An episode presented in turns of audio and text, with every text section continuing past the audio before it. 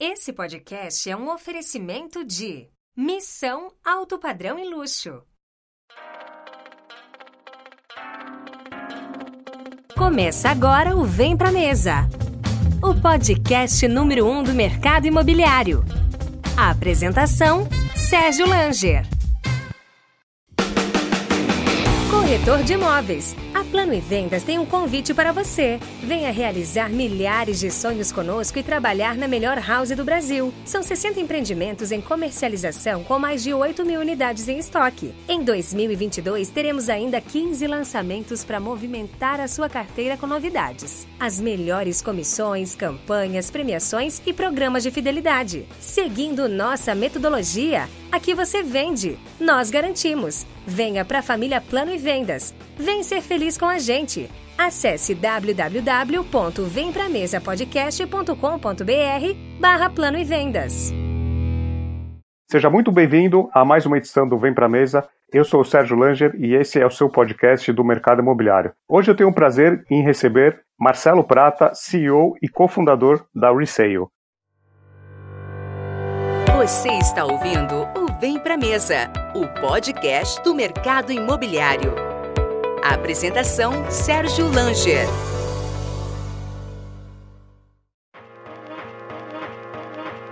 Esse podcast é um oferecimento da House. Quer garantir um futuro com seu imóvel?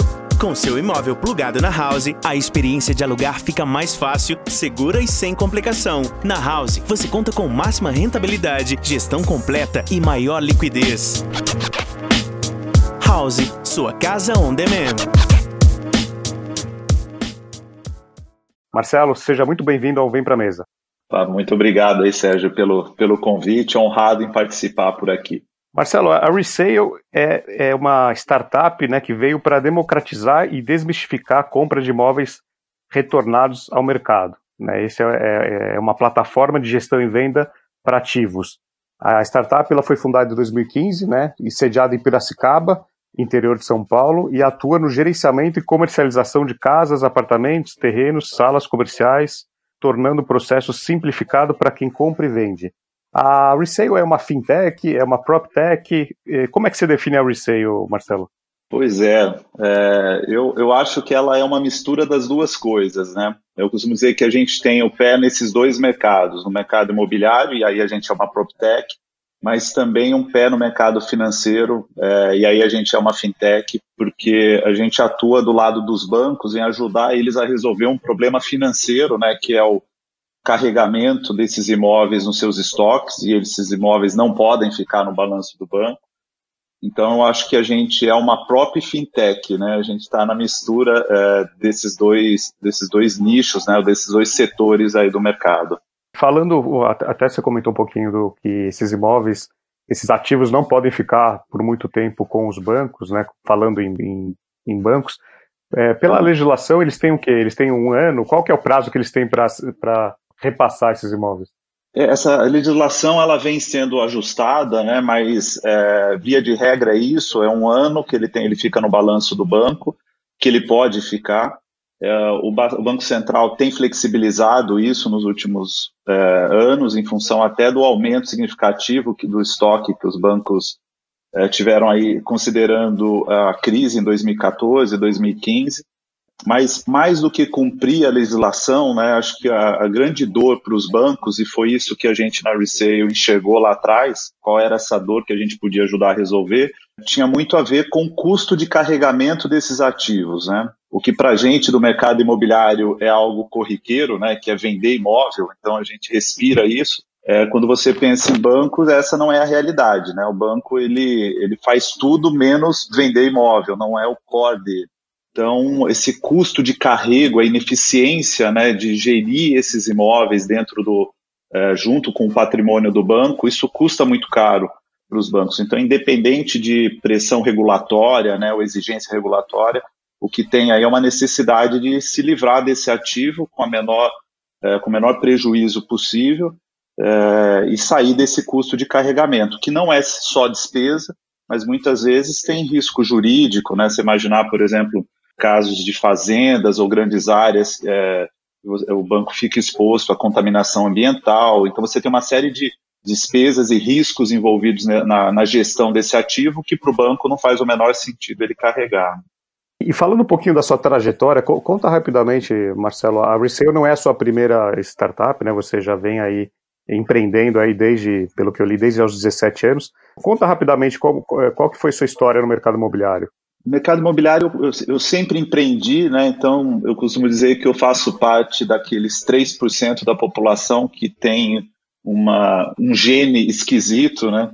Tem um estudo da Universidade de Princeton que é, identificou um gene em alguns camundongos que eles atribuíram o gene do empreendedorismo, né? eram camundongos que conseguiam fugir lá numa experiência é, de, de, uma certa armadilha que os pesquisadores criaram.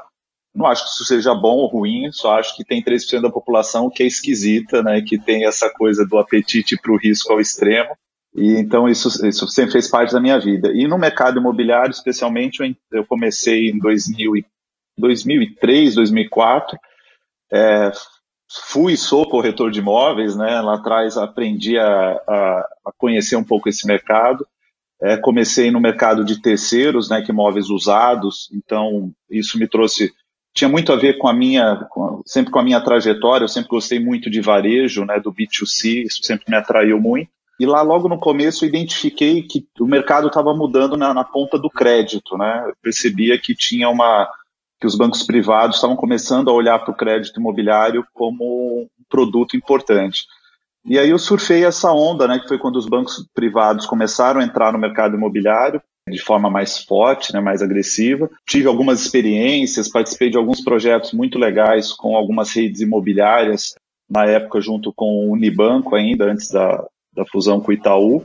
É, e aí, em 2009, eu decidi fundar o canal do crédito, porque eu enxergava que tinha uma oportunidade de levar um modelo que era offline, né, que era você assessorar as pessoas que estavam buscando financiamento imobiliário, mas no ambiente da internet. Né? E aí, eu fundei o canal do crédito, que nasceu com a pegada de ser um broker, né, um, um correspondente. Na época, não, não tinha muito ainda essa figura de crédito imobiliário nem se falava de fintech ainda né, naquele, naquela época. E aí o canal do crédito ele era um comparador né, de linhas de financiamento imobiliário, de crédito imobiliário. Em 2012 eu vendi um pedaço da empresa para um fundo de venture capital.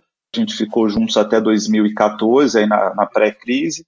E aí no momento da crise a gente acabou, é, o fundo acabou saindo do negócio. É, eu recomprei a participação deles, mas eu sabia que naquele momento, né, eu tinha que tomar uma decisão se era seguir com o canal do crédito ou se era buscar algo que aproveitar o, momento da crise, né, para realmente tentar fazer algo que gerasse mais valor e achei que esse era o caminho.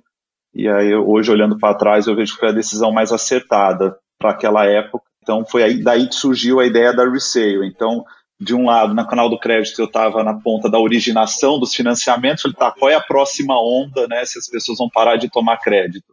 Era ir para o outro lado do balcão, né, ajudar os bancos a, a buscar e a resolver essa dor o que me ajudou muito aí pensando um pouco nessa coisa do empreendedorismo, né, foi onde eu errei no canal do crédito e eu acertei na resale, né, quando eu faço um pouco essa análise, porque os dois, os dois são muito próximos do mesmo mercado de alguma forma.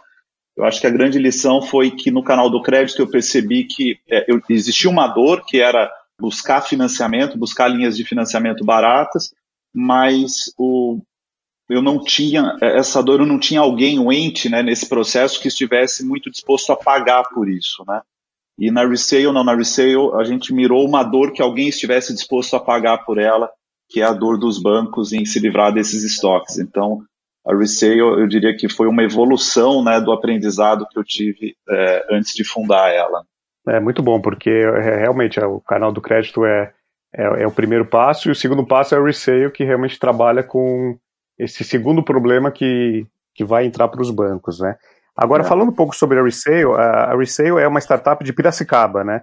Ela não é de Florianópolis, não é de São Paulo. Conta um pouquinho aí é, como surgiu você e o, e o Paulo, né? O Paulo Nascimento, que são, é, é o seu sócio. Como é que surgiu é, essa ideia de estruturar uma, uma, uma startup focada aí nessa parte de, de imóveis retomados? É, eu acho que assim a gente olhando também né, para essa decisão, assim o Paulo, é, a, a, nossa trajetória é muito legal. O Paulo começou, é, ele, ele foi executivo no canal do crédito, né? A gente contratou ele lá na, na época como CTO e é um cara que ele, ele tem, né, entre os skills ele, ele tem, é um cara com muitas, é o cara de tecnologia que consegue entender o negócio, né, é um cara com uma energia muito boa e que traz, agrega muito com um olhar que eu não tenho, né, eu aprendi a olhar para a tecnologia ao longo do tempo, o Paulo nasceu pensando em tecnologia e aí a gente tem um, um encontro aí de qualificações, né, de atributos que acho que funcionou lá no canal do crédito. E aí quando eu decidi fundar a Resale, quando surgiu a ideia, eu falei,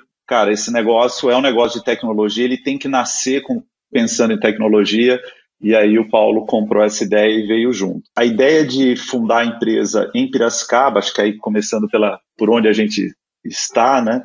É, na verdade, a gente tem duas, duas é, dois polos. Eu fico a, a, parte operacional de negócios, marketing, fica em Piracicaba e a, o time de tecnologia fica em Belo Horizonte. O Paulo é de Belo Horizonte. Tem dois escritórios em cada cidade. É, mas acho que a, a, grande sacada aí, né, foi uma coisa meio ideológica que, é, que era o seguinte: falei, a gente tem que ser bom e a gente tem que ser relevante, independente da cidade onde a gente esteja, né? E claro. isso parece algo muito simples, muito óbvio, mas quando você fala de grandes bancos, né, que sempre estiveram acostumados a lidar com grandes empresas prestando serviço para elas, isso não é óbvio, né? Quando você fala com um grande banco, a primeira pergunta que o cara fazia há uns anos atrás era: tá, mas onde é que fica seu escritório aqui em São Paulo? É aqui na Faria Lima, né? Ele quer te ver da janela do escritório dele, né? E, então isso, isso foi muito legal, porque foi a primeira, acho que o primeiro desafio da gente era mostrar o seguinte, cara, a gente é bom onde a gente estiver, né? Onde a gente estiver. E acho que essa, isso de alguma forma moldou como a empresa nasceu. A gente sempre falou isso, nós temos que ser bons, né? A gente tem que ser importante, independente de onde a gente esteja fisicamente. E aí isso obriga a gente a desenvolver processos remotos, obriga a gente a entregar valor mesmo, né? Sem, é, acho que é, saindo um pouco daquele modelo offline de relacionamento empresarial para o modelo mais online, que hoje a gente vê como isso foi importante num cenário como o atual, né? É, e, a ideia, é, e, e, até falando, né? Nós, estamos gravando agora em meio à, à quarentena, né? Nós estamos remoto, né? É, essa é a segunda edição que eu faço remotamente. E, e você já tinha me adiantado que você já trabalhava é, home office é, parcialmente, né? Mas não 100%. Então, é. vocês já estavam bem preparados para essa questão de trabalho remoto, né? Já. É, é, claro que sempre fica, né, mesmo o time de tecnologia e tudo mais, a gente sempre, porque numa startup uma coisa que você respira é muito a coisa do contato, né, é, é você ser rápido para fazer movimentos, e quando a gente está perto do time, muitas vezes é um comentário da equipe de atendimento, ou é um insight que alguém de TI tem, e quando você está presencialmente, isso fica, dá a sensação, né, de que você putz, olha, se eu não tivesse aqui ouvindo isso, eu não teria tido essa sacada, né? Então, apesar de a gente já ter muito isso, de alguma forma, acho que todo mundo né, viveu um pouco, está vivendo um pouco isso, a gente não tinha experiência de estar 100% distante, né, do, todo o tempo. Costumo brincar aqui, eu falei, a gente já era o restaurante que entregava pelo iFood, né, a gente já estava com as, muitos processos já estavam desenhados para ser assim, então foi muito mais fácil a adaptação né, nesse momento para o home office do que seria se a gente fosse mais offline. E a história da Resale, né, ela começa é, com um crowdfunding, né? Conta um pouquinho essa história, como é que foi essa primeira captação? Vocês foram a, a mercado e captaram dinheiro de investidores. Conta um pouquinho como é que foi essa trajetória aí, até chegar é, em parte da aquisição uh, pelo BTG ano passado, em 2019. É, a gente, assim, o negócio, a gente tem um, uma expressão que a gente usa, né, para é bonita para falar, né, quando você começa um negócio sem dinheiro, só com dinheiro dos sócios, que é o tal do bootstrap, né? Então a gente Sim. começou exatamente assim, era dinheiro meu ali, é, da, a gente não começou captando, né? A gente começou com recurso dos próprios sócios, fosse tempo, trabalho, né, dedicação ou dinheiro, cheque mesmo no final do mês, era nosso. É, o primeiro ano da empresa, né, 2015, a gente passou, 2015, 16, né, a gente quando lançou a empresa em julho de 15, foi primeiro para validar o modelo de negócio, né, a gente, a Resale não nasceu com esse formato que ela tem hoje, né, a gente tinha uma tese de que era sim possível vender imóveis de bancos usando a internet, é, mas a gente não tinha matéria-prima, né? A gente tinha poucos bancos médios que atuavam com a gente. É, então foi um desafio como monetizar um negócio. Então foi um processo, assim, a gente levou um ano para trazer o primeiro grande banco como cliente. E aí, quando a gente estava nesse processo, né, falei, não, a gente vai precisar, o dinheiro está acabando, né? Eu preciso trazer recurso de investidores para o negócio. E na época, um dos sócios que estava com a gente né, no, na entrada lá do, do, no começo da empresa, que acabou saindo agora com a, com a venda para o BTG, é, ele falou, cara, e se a gente for para o crowdfunding, né, para o equity crowdfunding? Era um negócio que ainda estava começando. Na época, a gente se aproximou daquela plataforma do Brota, que hoje chama Cria, e, e, eu gostei do modelo, né? Como eu já tinha feito captação via fundo né, de Venture Capital no passado, com o canal do crédito, eu falei, cara, esse modelo pode ser interessante, porque ele era uma oportunidade de trazer é, dinheiro menor, né? Quer dizer, não, a gente não precisava vender uma participação grande da empresa logo na, no primeiro momento de captação. Tinha a coisa da comunidade, né? Porque via de regra, esse investidor que investe em startup também é um cara que olha para o mercado imobiliário. Eu falei, então, no limite, eu também trago um cliente para o negócio. E aí a gente foi fazer essa primeira captação. A gente trouxe, na época, 16 sócios, é, investidores minoritários, que entraram ali com, na época, acho que o ticket mínimo era 5 mil reais para investir. E aí foi uma experiência muito legal. A gente, curiosamente, a gente estava no meio da captação, nós fechamos com o Santander, um processo bem longo com o Santander. Aí, quando a gente assinou com o Santander, o modelo de negócio se validou no mesmo momento que a gente assinou e já começou a gerar caixa, já a vender os imóveis do banco. Tanto que a gente optou por parar a captação na metade. A gente não concluiu a captação. Falei, não, agora esse dinheiro vai sair muito caro para a gente, né? Agora eu já estou conseguindo trazer o dinheiro da, da Receita. E a gente fez isso em 2016. E depois, em 2018, a gente decidiu. Aí nós tocamos a empresa esse tempo todo com recursos próprios, com o próprio negócio se pagando. E aí, em 2018, a gente resolveu fazer uma nova captação, a gente precisava lançar novos produtos. E fizemos uma segunda captação, entraram mais 17 sócios. E aí foi ao final desse processo né, do crowdfunding que a gente trouxe o BT, começou as conversas para venda para o BTG. Então foi o crowdfunding ele foi é, ele preparou a gente, eu sempre costumo dizer isso porque de fato foi o que aconteceu, ele preparou a gente para essa venda para o BTG o ano passado. Excelente. E, e falando um pouquinho sobre, sobre o, o, negócio que vocês ajudam o banco, né? Vocês, é, conta um pouquinho como funciona quando, quando você fala fechei com o Santander, fechei com o banco A, B, como é que funciona isso? Os imóveis que o banco tem na carteira deles vão para vocês, vocês compram, é, você, vocês é, funcionam como um canal de venda, distribuição. Como que é esse processo aí? O nosso negócio ele, ele, é, ele é B2B2C, né? Então a gente, de um lado, atende o banco, ajudando ele a organizar esse, esse estoque de imóveis que ele tem. Então, como eu falei no princípio, né, os, os bancos, eles, isso não é core dele, né? Então ele não tem é, muitas vezes a, toda a tecnologia, a área de tecnologia do banco, ela acaba não sendo usada para apoiar essa área de negócio, né, esse, esse, é, esse, esse segmento, esse nicho, essa, essa área dentro do banco. Então, é, uma, é um processo ainda muito offline na maioria dos grandes bancos, tá? Então ainda é controlado em planilha, e aí a gente enxergou que a gente podia levar a tecnologia para ajudar o banco a ter uma melhor gestão desse processo. Então, quando eu assino um contrato com o banco, é, pegando o exemplo do, do, próprio Santander, que foi o nosso principal primeiro cliente, né? Depois, agora, recentemente, a gente, no final do ano passado, a gente assinou com o Banco do Brasil. Então, o que a gente faz é a gente pega toda essa base de imóveis que é, está nesse estoque do banco, a gente é, primeiro cadastra ela, né? Então, o banco passa a ter uma visão em tempo real de, do que está acontecendo com o estoque dele, é, e ter uma visão muito clara de, de estoque mesmo, né, de valor, custo de carregamento, enfim, ele passa a ter uma, uma melhor gestão desse ativo todo dentro de casa. E na outra ponta, a gente cria canais de venda para esses ativos. Então, a gente nessa ponta a gente vira um marketplace. Então, a gente conecta é, esses imóveis com o mercado. Então, aquilo que antes ficava muito restrito ao mercado de leilão, é, hoje a gente não só é, capilariza, né? Então os bancos, média, tem quatro, cinco leiloeiros que atuam. Hoje a gente tem mais de 30 integrados na plataforma.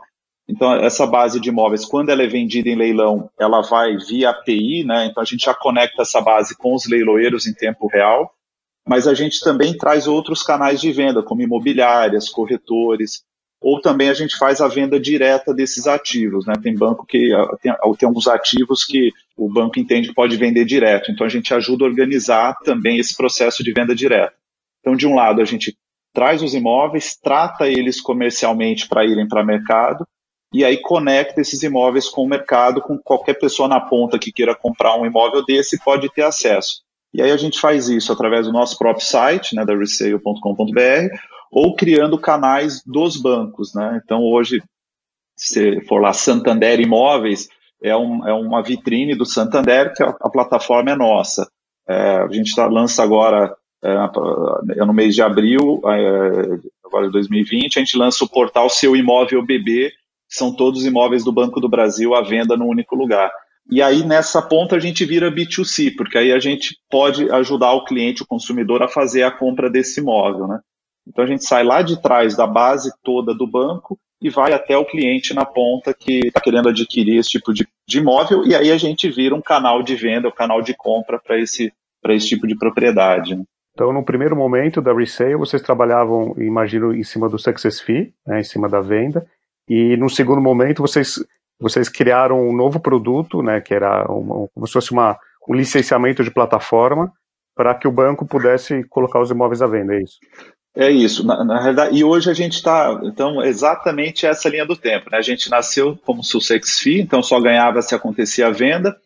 No meio do caminho, a gente entrou no modelo de SaaS, né, de licenciamento da plataforma, porque foi a forma que a gente encontrou, inclusive, para poder sobreviver, né, para ganhar mais musculatura. E hoje a gente está de novo no modelo de Sussex Fee. Então, hoje, como a gente está né, mais forte, capitalizado e com uma plataforma mais robusta, eu consigo entrar de novo no risco, mas oferecendo também essa plataforma para os bancos. Né? Então, hoje, o melhor modelo para nós é aquele modelo que eu só ganho na venda, porque eu fico 100% alinhado com o dono do imóvel, que é o banco, é, e consigo é, entregar mais valor para ele ao mesmo tempo que eu ganho na venda. Então, aí, hoje é o modelo que a gente tem, tem atuado. Né? Mas, mas ainda tem alguns casos, dependendo do, do ticket dos imóveis, que pode ter ainda uma receita vinda de licenciamento, mas o que a gente busca mesmo é entrar 100% no risco junto com o banco. Vocês possuem Cresce Jurídico, né? Vocês são uma plataforma de tecnologia, mas também tem Cresce. Vocês tiveram algum problema ou alguma, alguma visita do Cresce para entender o modelo que vocês trabalham?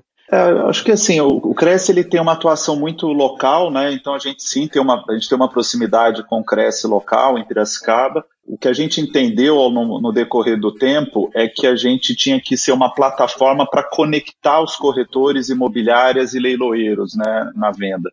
Então, hoje, a maior parte das vendas, se não quase a totalidade, acontece usando esses próprios canais, né? E a gente cada vez mais tem se é, firmado como uma plataforma que aproxima essas partes, né? É, mas por uma questão de, até por não existir um modelo parecido com o nosso, a gente optou por ter o Cresce jurídico lá atrás para evitar qualquer tipo de questionamento, mas a gente hoje fa faz muito essa conexão, né, entre a, as pontas. Então, até o pessoal costuma muitas vezes citar, ah, vocês são Uber desse modelo, né? Eu falei, não, a gente é o 99 táxi. Assim, o que a gente quer trazer são os players que já atuam nesse setor e conectar elas com os clientes, né? Acho que esse é um pouco da, é da nossa missão aqui, é conectar as pontas que já atuam nesse mercado, levando tecnologia como esse, esse elo conector entre as partes, né? E depois da entrada do, do BTG, que é recente, né? Foi, é. foi ano passado, o que, que mudou no negócio, né? O que, que, que mudou no dia a dia? Os outros bancos viram é, viram vocês com outros olhos? O que, que mudou no dia a dia da resale depois da entrada do, do BTG? É, assim, a gente já era acelerado, né, por natureza, porque você tem que ser, né? Eu costumo sempre, quando vou falar um pouco dessa é, desse movimento de startup, falei, startup não é inovadora porque a gente é mais inteligente ou porque você é mais cool do que é porque é por causa da necessidade, né? O boleto bate na tua porta todo mês e você tem que se virar e tem que pivotar, modelar seu remodelar teu negócio o tempo todo. Então isso já fazia muito parte da gente. O BTG ele ele tem uma é, assim tudo que acontece lá dentro ele ele é muito rápido, né? Muito acelerado. Então assim ele impulsionou demais a, a nossa o nosso crescimento, né?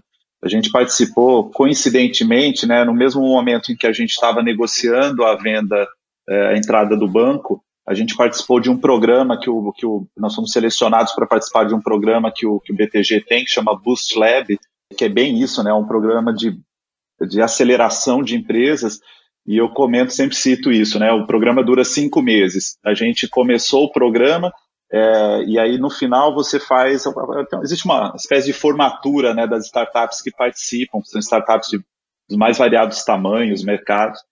E quando eu fui fazer a apresentação cinco meses depois né, para os sócios do banco, é, eu falei, cara, assim, a gente evoluiu cinco anos em cinco meses. Então, é exatamente isso que o BTG trouxe, né? É uma turma é, profissionais de altíssimo nível, então todos os assuntos que eu tenho para tratar relacionados ao nosso negócio, ou mesmo ao mercado, eu sempre tenho os melhores profissionais do mercado ali para me assessorar. E fora isso, né, é, fora essa questão da, do, do, tal do smart money, né, que é essa coisa da inteligência para o negócio, tem o fato de eu ter alguém que pensa como banco, né? Então isso sempre era uma, um desafio nosso, né? Como é que será que o banco enxerga isso que a gente faz? Então hoje eu tenho um sócio que é banco. E a decisão até por optar pelo BTG como sócio, a gente no passado foi rondado por outros bancos, teria uma participação na, na resale, mas eu tinha sempre uma preocupação de era o quanto isso limitaria eu trazer novos bancos ou a gente plugar em outros bancos, né? E a decisão pelo BTG foi exatamente por ser um banco de investimento, né, o maior da América Latina, era um banco que transitava muito bem é, entre os bancos comerciais. Então, eu ter o BTG como sócio não era um, um entrave para eu trazer outros bancos. E um exemplo disso foi que logo depois que a gente assinou com o BTG, a gente assinou com o Banco do Brasil e vem em conversas com os outros bancos que ainda não são nossos clientes. Então, para esses bancos, para o mercado, trouxe uma, uma assinatura né, de que a gente está trabalhando sério, de que a gente tem um modelo de negócio que pode ser interessante para eles. Afinal de contas, um banco decidiu investir na gente. Hoje a gente está falando, né? Nós, nós, estamos gravando aqui em abril de 2020. A gente está com a Selic a 3,75, né? É, é. Acho que nunca antes nesse país a gente sonhou que ia ter uma Selic tão baixa. O que, que você imagina o próximo ciclo do mercado imobiliário, com a Selic caindo, com o crédito imobiliário subindo? Como é que você imagina o tamanho desse mercado daqui para frente? A gente tem de um lado, né, o mercado, é, o mercado imobiliário, ele eu até citei isso ontem, ele, ele tomou uma ele tomou um caldo, né? Como os surfistas falam, você, a gente veio com uma onda que foi a crise de 2014, 2015, é, e aí agora a gente já tinha sinais de recuperação, a gente está vivendo uma segunda onda, né?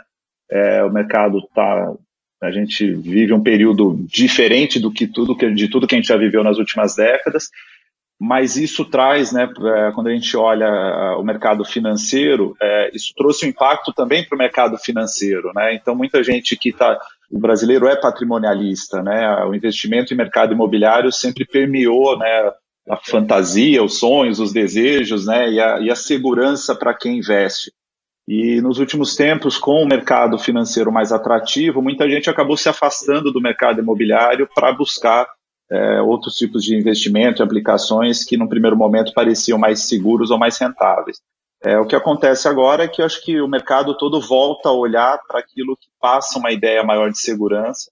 É, por outro lado, a gente vai viver, né, o mercado sai, é, o mercado como um todo sai desse momento diferente, né? A gente, se a gente tivesse tendo essa conversa antes da, do cenário de pandemia, a gente teria é, talvez outros elementos, né? Com Selic baixa, você tem que arriscar mais e buscar outro tipo de investimento. Mas com o cenário da pandemia aliado ao cenário financeiro e econômico, a gente, esse mercado muda, né? Então, a própria relação de consumo, como é que o brasileiro e as pessoas vão consumir moradia, então tudo isso vai mudar. E eu acho que o mercado imobiliário ele é o, o lastro, né, para essas mudanças. Então, a minha expectativa, assim, a gente sai com um mercado é, diferente, sim, e com novas oportunidades a partir de agora, né? O Alexandre Frankel, né, presidente da Vitacom, CEO da Vitacom, eu gravei com ele recentemente e ele falou, ele até usou uma frase sobre o sonho da casa própria, ele falou, fica sem pagar o seu financiamento no banco para você ver o, o, sonho da casa própria, né, o que acontece, né, então tem, tem essa corrida muito forte para o financiamento, mas você tem que ter uma, um, bastante cuidado para não ter um problema futuro, né. É, a gente, é, o financiamento, né, o mercado o crédito imobiliário de alguma forma, é, e o mercado imobiliário respira muito isso. Você tem três pilares, né, que fundamentam, né, o que permitem que o mercado imobiliário se desenvolva. ainda mais quando a gente pensa que o crédito imobiliário ele é a, a mola propulsora desse mercado. Então, falando um pouquinho de, desse papel do crédito imobiliário, né, num país como o Brasil, um país é, a renda média, né, para você comprar uma propriedade, ela é de um brasileiro médio é oito vezes a renda anual dele né, o valor dessa propriedade. Então, é, são poucas pessoas que de fato conseguem ter né, um patrimônio acumulado que representa oito vezes a sua renda anual, a renda familiar anual. Então, o crédito imobiliário ele é uma ferramenta importantíssima aí. Mas para tomar crédito, né, aí a gente vai para os três pilares, que é você precisa ter renda, você precisa ter emprego e você precisa ter uma confiança do consumidor alta com o futuro. Então, assim, de largada, quando você tem um desses pilares mais enfraquecido, e, e, em momentos como que a gente vive, os três pilares ficam ameaçados, né? Então você realmente pode ter um impacto. Quer dizer, aquela pessoa que estava pensando em comprar um imóvel é, para pagar em 30 anos, é, ele vai pensar um pouco mais. E aí eu acho que modelos de negócio, né, como lá do Alexandre e outros que a gente vem acompanhando no mercado, começam, assim como aconteceu no mercado, na mobilidade urbana, né, no transporte, você começa a repensar a forma como você vai consumir a moradia, né? E eu, por isso que eu acho que esse mercado imobiliário ele pode mudar o player, mas ele, claro que ele sempre vai existir, ele vai se desenvolver. Talvez os players que sejam os compradores de imóvel é que mudem, né? Então você passa a ter mais investidor comprando para usar para locação e locações de formas mais inteligentes, né, mais centralizadas no consumidor, né, diferente do que a gente tem hoje no mercado tradicional de locação, eu acho que aí sim a gente começa a ter um mercado novo, diferente, e as pessoas consumindo de um jeito diferente, sem se expor tanto a risco financeiro como é você financiar 90% do imóvel sem saber se vai conseguir pagar ele. Até um pouco antes dessa toda dessa pandemia, a gente estava vendo uma, uma, uma briga é, sadia entre os bancos, né, so, é, em cima do cliente que vai financiar o imóvel. Qual é a sua opinião, Marcelo, sobre, sobre a portabilidade, né, que é algo que começou a que cresceu muito aí nos últimos meses? Eu acho que ela foi regulamentada em 2014, né? Eu até costumo sempre citar que ela, ela foi regulamentada na pior época, né? Porque é, a gente viveu de 2014 para frente um aumento da taxa de juros. Né? Então ela foi boa para poder para os bancos poderem se organizar e se estruturar operacionalmente para portabilidade, é, mas não fazia sentido, né? As pessoas tinham tomado crédito mais barato alguns anos, um ano antes, né? alguns meses antes, e estavam no momento em que a gente tinha aumento da taxa de juros. Acho que o melhor momento da portabilidade, de fato, a gente viu nos últimos meses, né? De um ano para cá, especialmente com a competição mais acirrada dos bancos. Então, quando a gente fala de crédito imobiliário, um financiamento de 30 anos, realmente qualquer mudança, qualquer degrau aí de meio por cento na taxa de juros para baixo ao ano já justifica fazer a portabilidade. Então, de fato, assim, acho que ela é uma ferramenta muito importante, que agora a gente ainda tem que respirar um pouquinho esse cenário atual, como é que os bancos vão se posicionar em relação a taxas de juros, né? Mas, sem dúvida, quem tomou crédito mais caro lá atrás fez todo sentido migrar né, e portar. Mas agora acho que a gente vive um novo cenário, entender como é que os bancos vão lidar com a questão do crédito, das taxas de juros e do risco, né? É, se eles vão continuar aí com as taxas agressivas para crédito imobiliário. O que, que, você pode falar sobre, sobre o Open Banking, né? esse projeto que está há algum tempo tramitando, que deve, deve favorecer bastante aí as, as fintechs, aos bancos menores. O que você pode falar sobre esse, esse projeto do, do Open Banking? Eu acho que ele traz, ele começa a trazer né, para o mercado, é, e principalmente o ganho maior, na minha opinião, na, é na ponta para o consumidor, crédito, de alguma forma, ele sempre foi uma caixa preta né, dentro dos bancos, e isso, de alguma forma, atrapalha o consumidor a, a entender qual é a sua, né, o seu real potencial, qual é o seu perfil de crédito, né, como é que você é, pode é, melhorar, inclusive, seu score, né, sua pontuação, para você poder adquirir é, determinadas é, linhas de crédito, financiamento, enfim. Eu acho que com o Open Bank a gente é, de alguma forma, né, é, democratiza o acesso à informação de instituições menores, as fintechs. Acho que agiliza o processo de análise de crédito, de perfil da, do consumidor e, e, leva isso, de alguma forma, para a mão do consumidor. Né? Quando a gente olha mercados fora daqui, que você vê que a, a, as pessoas sabem né, o que significa atrasar uma conta. É, ah, não, eu deixo de pagar porque eu nunca lembro de pagar na data, e aí essa informação acho que a gente, a gente começa a trabalhar a informação desde a da camada dos bancos até a ponta de varejo de uma forma mais transparente, né? Eu acho que isso é fundamental quando a gente, é, a gente tem um mercado bancário muito centralizado, então na mão né, de poucos players, e com as fintechs podendo acessar essas, é, mais informação e tendo uma plataforma aberta para isso, acho que todo o mercado ganha, né? Desde o cliente na ponta, com mais transparência, até os bancos para poder avaliar melhor seus modelos de risco. Hoje o tamanho do, desse mercado de, de imóveis retomados, pelo que eu li, é, é, é mais do que 100 mil imóveis. É, é isso, né? É isso. É, um, é um...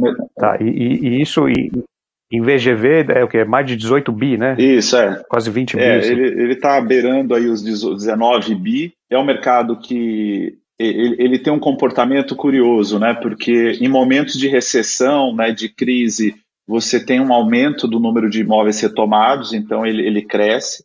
Eu costumo sempre citar esse nosso mercado como o pré-sal do mercado imobiliário, porque quando a gente olha mercado imobiliário, né, do, da forma que a gente está habituado, você tem o mercado primário, né, os lançamentos, o mercado secundário, são os imóveis de terceiros, imóveis já prontos, e para mim existe essa camada, né, que até bem pouco tempo atrás ela ficava muito lá nas profundezas, né? Então quem acessava, quem conhecia era só os investidores mais experientes. E essa, esse pré-sal ele é composto por isso, né? Por imóveis de bancos, que aí é esse estoque que a gente está falando, aí de 100 mil unidades, mais ou menos. Em momentos de crise, esse pré-sal aumenta, né? Porque você tem mais bancos represando os estoques ou retomando imóveis. Mas a gente também tem nessa, nessa, nesse pré-sal os ativos que são ativos do mercado, por exemplo, do, do judiciário, né? Então são os imóveis que faz, são, são adjudicados de processos judiciais. A gente também tem os imóveis é, dos municípios, dos estados, da União, né? Que nesse processo de desmobilização eles também estão vindo para venda, né, para o consumidor na ponta, para diminuir o custo da, da União, né, do carrego dos estados. Então ele, ele, é um mercado que quando a gente olha só o financeiro é esse tamanho, mas ele, ele é muito maior do que isso quando se olha todos os outros ativos que podem, as origens dos ativos que podem compor ele. Né? Falando em tecnologia, é, como que a tecnologia, né, e principalmente a inteligência artificial, pode ajudar a, a definir alguns modelos para esse tamanho desse estoque aí? Assim, a gente sempre parte da, da premissa né, de que a tecnologia ela, ela é uma ferramenta, ela tem que ser uma ferramenta facilitadora para esse processo, né, para a gente primeiro enxergar, de ter, ter, uma visão mais clara do que é esse tipo de ativo e de como é que o consumidor está disposto a comprar esse tipo de ativo. Né. Contando um pouquinho da nossa experiência aqui com, com machine learning que a gente aplica hoje já nas nossas plataformas, a gente tem hoje é, primeiro tentado entender qual é o tipo de canal de venda né, mais eficiente para vender determinado tipo de ativo. Existe o outro olhar, que é um olhar que a gente começou a desenvolver agora, esse é mais recente, que é usar a inteligência artificial para entender o comportamento de consumo. Né?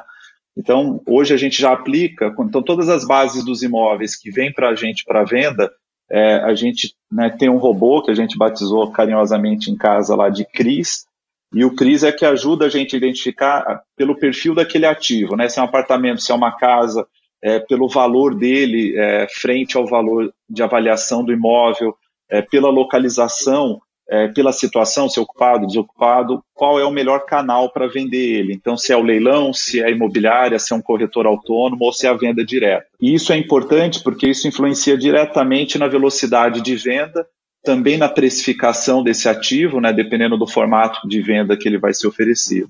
E na outra ponta, mas isso eu estou olhando o ativo, né? Então, e aí é uma inferência, tentando é, acertar como é que é mais fácil vender esse imóvel. Mas a gente identificou desde o ano passado, e é, é o que a gente vem investindo agora, é para quem é a pessoa que compra esse ativo, né? E, e essa modelagem, é, aí a gente criou uma outra robô, que é a Rose, que ela começa a ler o comportamento de consumo, de navegação no site, na plataforma. É, e é muito curioso, né? Porque agora, todos esses modelos, principalmente da Rose, que lê comportamento de consumo, ele está tendo que ser reinventado, né? A gente até teve um caso muito curioso, porque a pergunta é como é que as pessoas vão se comportar agora, né? No, no momento de incerteza que a gente está vivendo, as pessoas vão comprar um imóvel, elas vão investir nesse tipo de ativo, né? E aí nós tivemos um caso até bastante curioso ontem, foi um cliente que comprou um imóvel com a gente, 100% à distância, uh, por meio do celular, né, no mobile, de dentro de um hospital. Ele foi fazer uma cirurgia, não pode sair do hospital, não teve alta, e aí um, uma das etapas do processo de compra, que a gente faz toda a jornada de compra dentro da plataforma, tem que mandar uma selfie dele para a gente validar que é ele, ele mesmo, né? Até para poder faz parte da, da etapa de compra.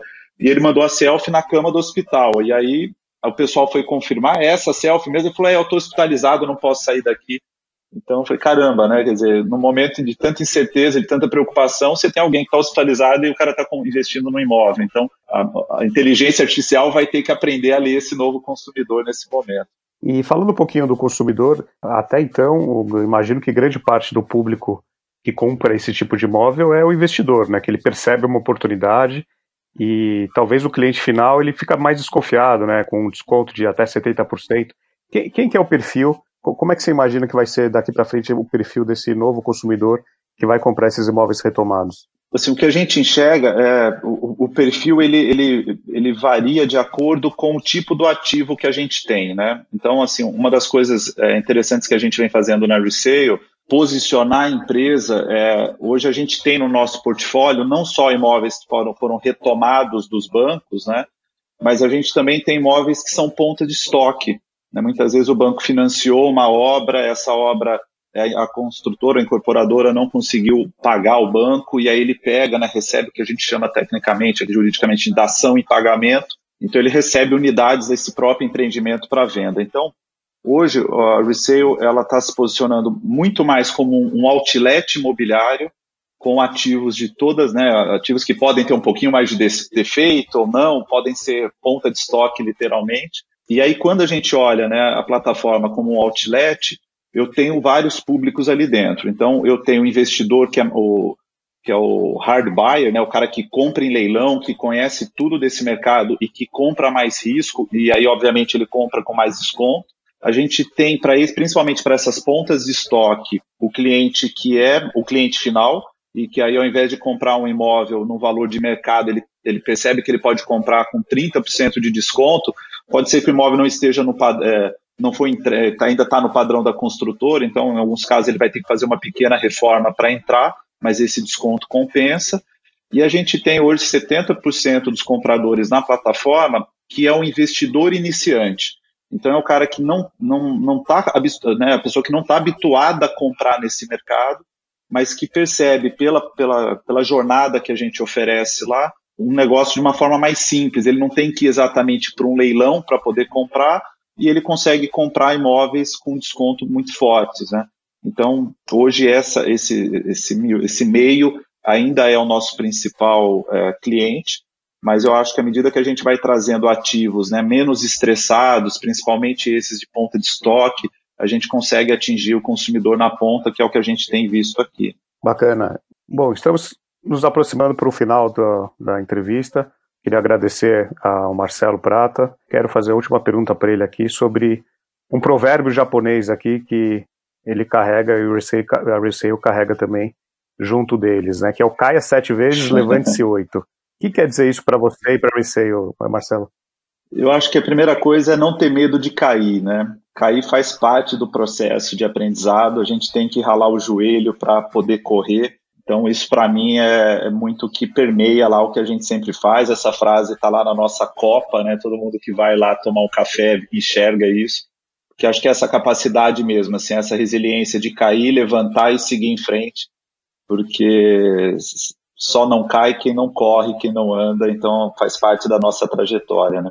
Bacana, Marcelo. Então, eu queria agradecer, foi muito bacana entender um pouquinho da sua trajetória, aonde a Resale chegou, aonde a Resale vai chegar, e eu queria que você deixasse as suas considerações finais aí para nossa audiência. Legal, Sérgio. Primeiro, obrigado aí pela oportunidade. É sempre um privilégio, um prazer poder falar com quem fomenta esse nosso setor, né? Um setor que precisa de informação e principalmente de informação de qualidade. Parabéns pelo trabalho que você faz. O meu recado para todos os empreendedores, né, os malucos que fazem que faz parte daqueles 3% lá da população mundial, né, que resolve empreender, resolve ter um negócio no setor imobiliário, é que esse, esse momento para a gente é um momento de muita apesar da incerteza, é o momento em que a gente tem que assumir o manche né, das nossas empresas, das nossas corporações, porque a, a mesma capacidade que faz a gente enxergar uma oportunidade onde ninguém vê é o que permite que a gente é, enxergue né, como ultrapassar esse momento de turbulência. Então não dá para a gente delegar isso para outros, a gente mesmo tem que assumir o manche das nossas empresas agora para que a gente passe e saia na outra ponta melhor do que a gente está entrando nesse momento. Tá legal. Bom, pessoal, é isso. Vou ficando por aqui. Até a próxima. Tchau.